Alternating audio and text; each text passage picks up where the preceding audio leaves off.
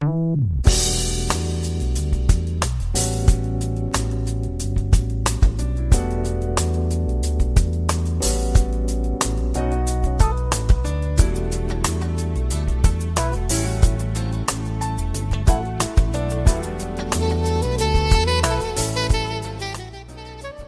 友们，大家好，欢迎来到蔡老师健康讲堂，我是您的蔡老师。今天我们继续学习《中国居民膳食指南（二零一六）》，接着前几天的话题，我们继续学习一般人群膳食指南核心推荐的第六条：杜绝浪费，新兴时尚的科学依据部分。今天呢，我们学习。传承文明、树饮食新风部分。饮食文化是我们每个民族最广泛的风俗习惯和最基本的文化素质的体现。营养健康餐饮文明是饮食文化的核心，是本地居民智慧和文化素质进步的标志。近年来，越来越多的人认识到。传承优良的饮食文化，对增强居民的膳食指南实践认同感和文化的向心力有着重要的作用，同时为我们中华民族饮食文明行为改善提供了强大的文化支持。首先，我们看一下我们国家饮食文化的特点。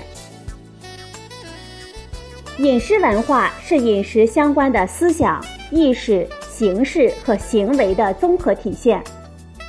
中国饮食文化最有特点的包括养生、礼让、美学、节俭等文化特点。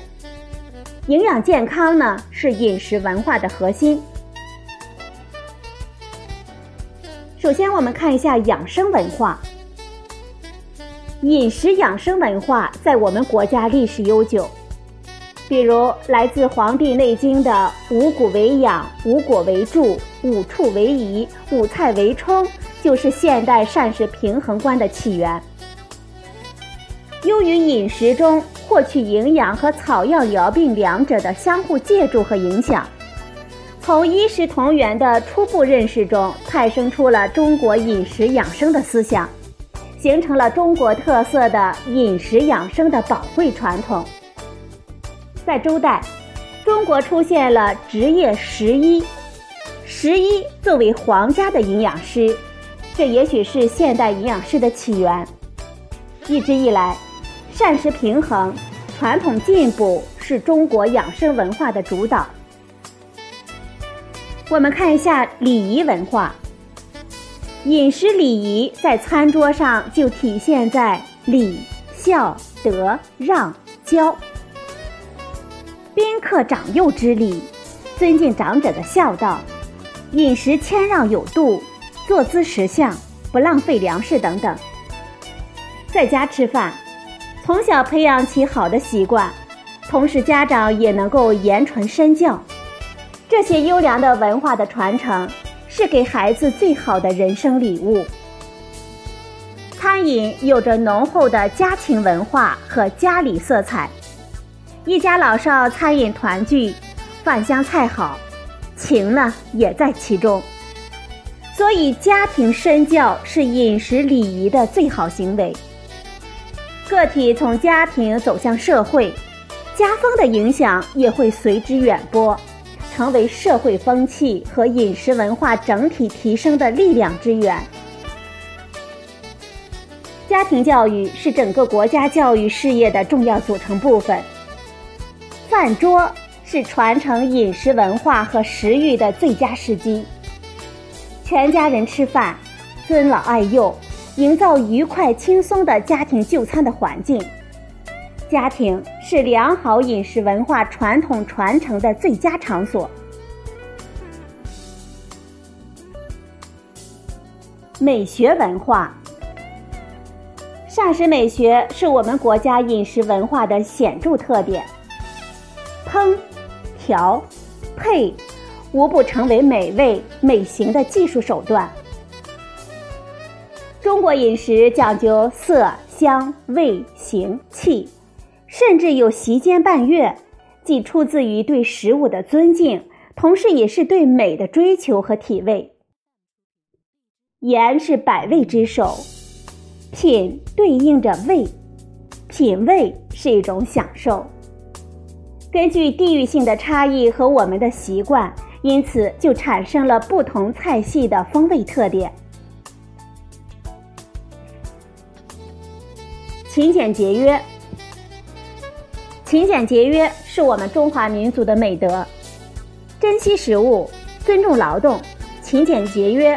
爱家持家都体现了对食物资源的爱护和珍惜。唐代李绅诗词：“锄禾日当午，汗滴禾下土。谁知盘中餐，粒粒皆辛苦。”不但意义深远，而且成为我们恪守的美德。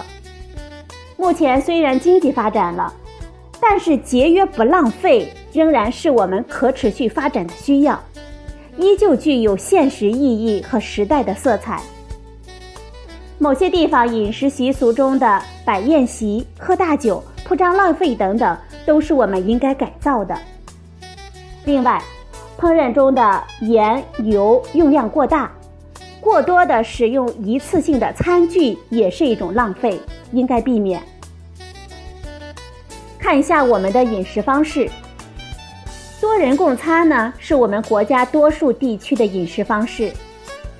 二零零三年，非典疫情的发生敲响了多人共餐的警钟。在中国烹饪协会和中国饭店协会的共同倡导下，《餐饮业分餐制经营服务规范》于二零零三年发布，首次正式提出餐饮业分餐制的形式和规范的要求。二零一四年。国务院办公厅发布了关于厉行节约、反对食品浪费的意见。意见中明确提出推行科学文明的餐饮消费模式，比如商务餐、分餐制，可以选择套餐，多提供小份的菜品等等，为分餐制的实行打下了良好的基础。在发达国家，分餐。标准化的餐饮已经是一个饮食习惯或者是文化，一些亚洲的国家也均已实行，为推动和引导健康的饮食消费、预防疾病和营养保障起到了关键的作用。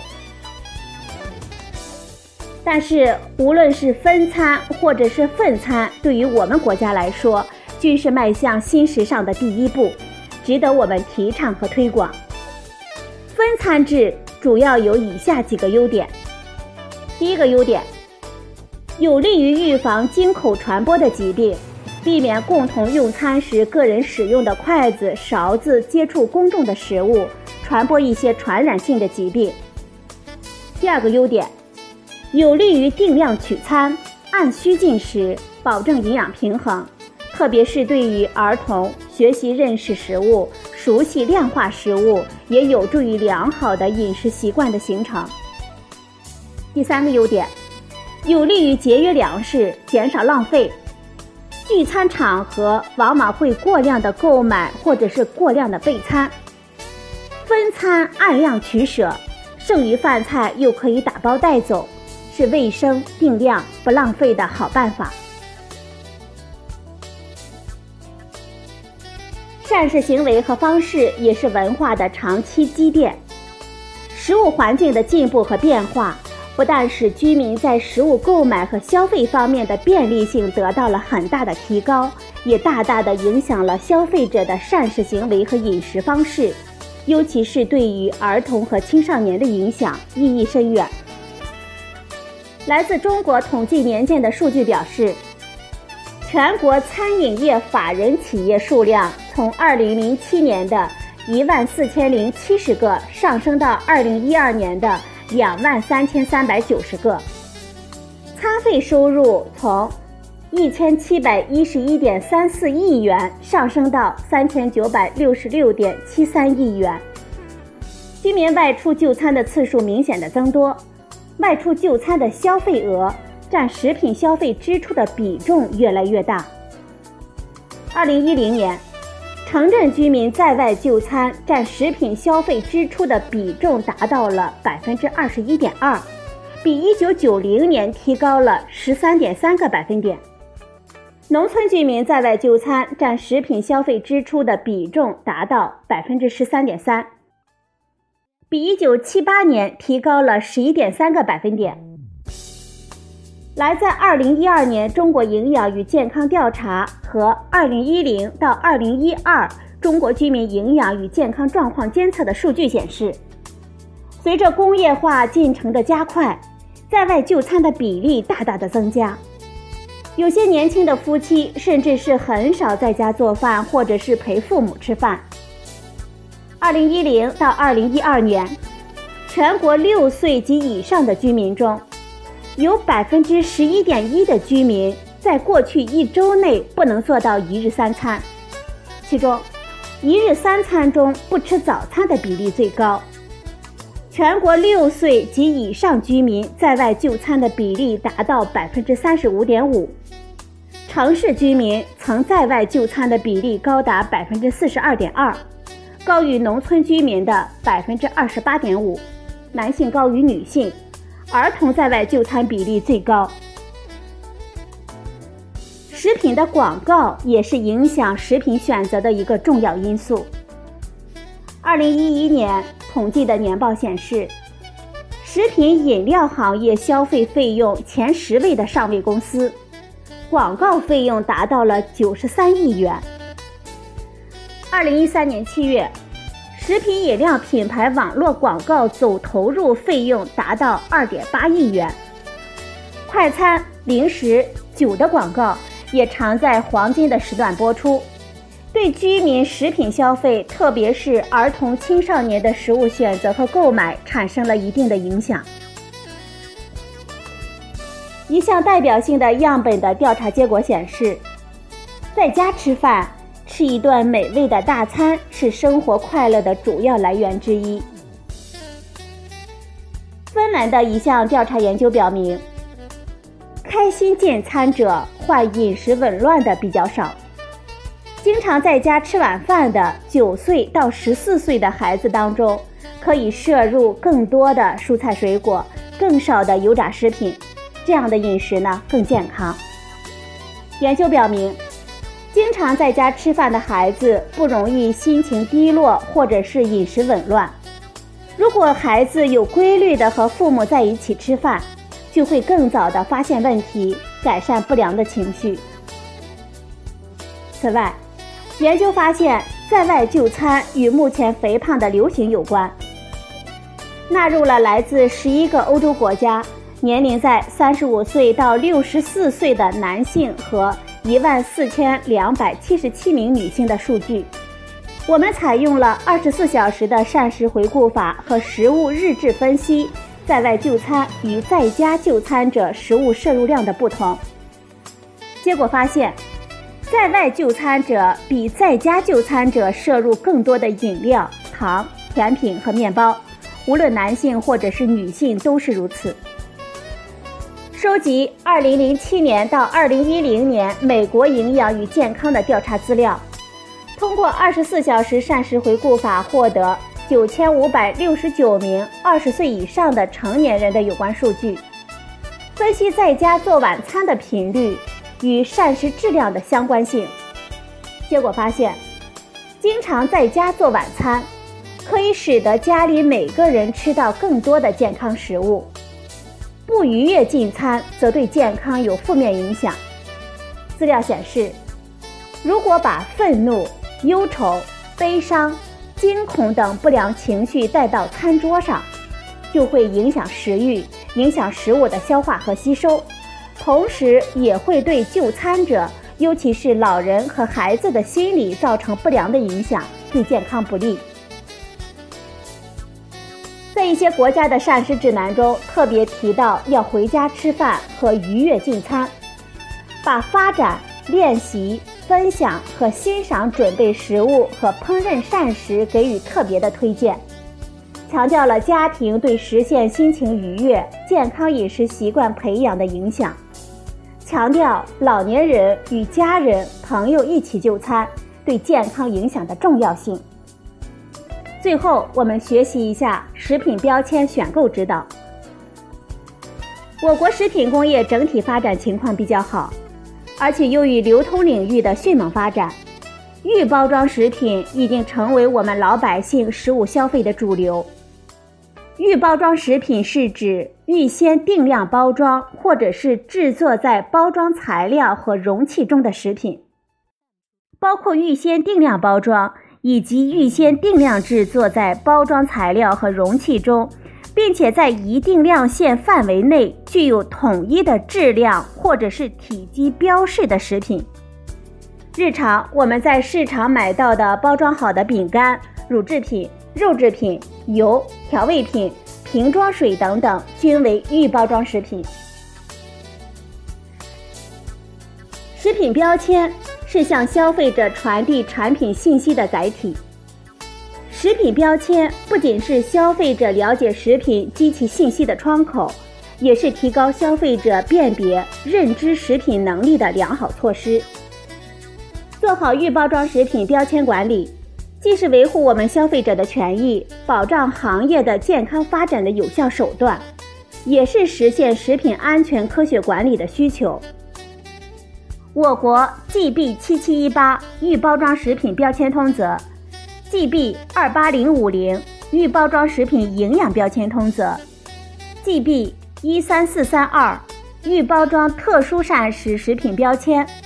这些规定中都规定了对不同产品食品标签的管理要求。